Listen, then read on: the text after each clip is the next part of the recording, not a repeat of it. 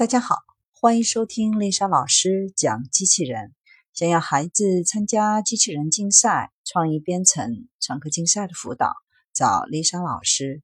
欢迎添加微信号幺五三五三五九二零六八，或搜索微信公众号“我最爱机器人”。今天丽莎老师为大家分享的是类脑计算，让人工智能走得更远，像人一样思考。是人们对人工智能和机器人的期待。然而，大踏步前进的人工智能和机器人似乎走到了十字路口。机器综合智能水平和人脑相差较大，机器学习需要较多的人工干预，不同人工智能模态之间交互协同较少。近日，在香港召开的第 S 四三次香山科学会议上。与会科学家细数当前人工智能发展面临的瓶颈，解铃还需系铃人，人工智能的发展也不例外。科学家们意识到，想要走得更远，人工智能还要回到出发的地方，那就是人工智能。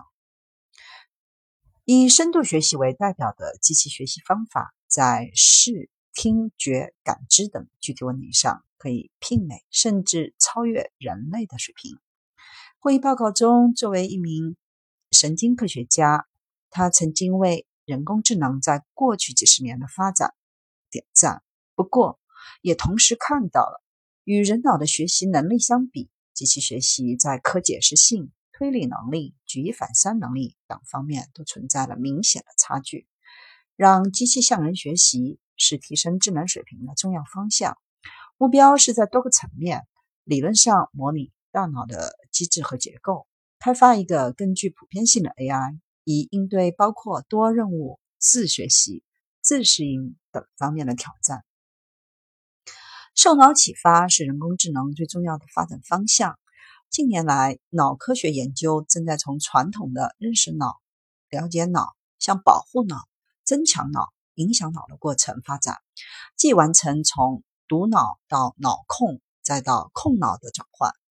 学习大脑的信息处理机制，建立更强大、更通用的机器智能是非常有前景的。通过多学科交叉和实验研究获得的人脑工作机制，更具可靠性，有望为人工智能未来发展提供基础。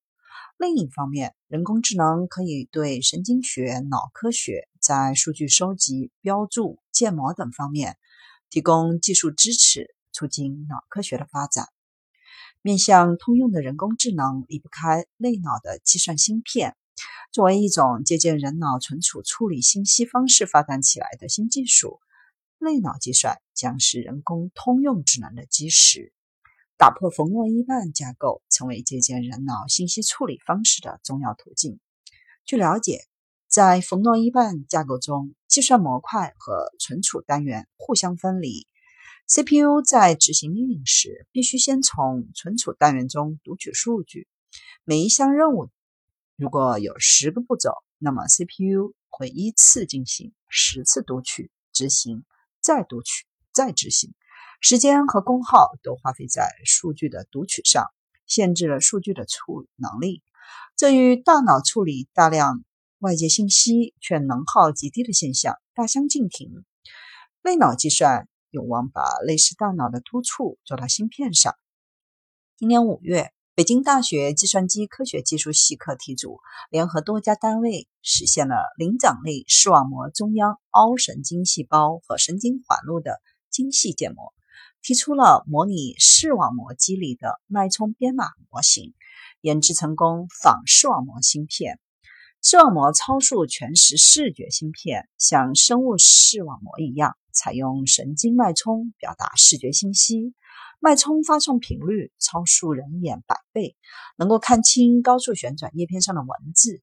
全时是指从芯片采集的神经脉冲序列中重构出任意时刻的画面，这是实现真正机器视觉的基础，有望重塑视觉信息处理体系，为无人驾驶、机器人、视频监控等领域带来变革。不过，神经突触芯片还在实验室阶段，尚未走向使用。与会专家认为，类脑计算将是一场令人兴奋又望而生畏的艰难挑战。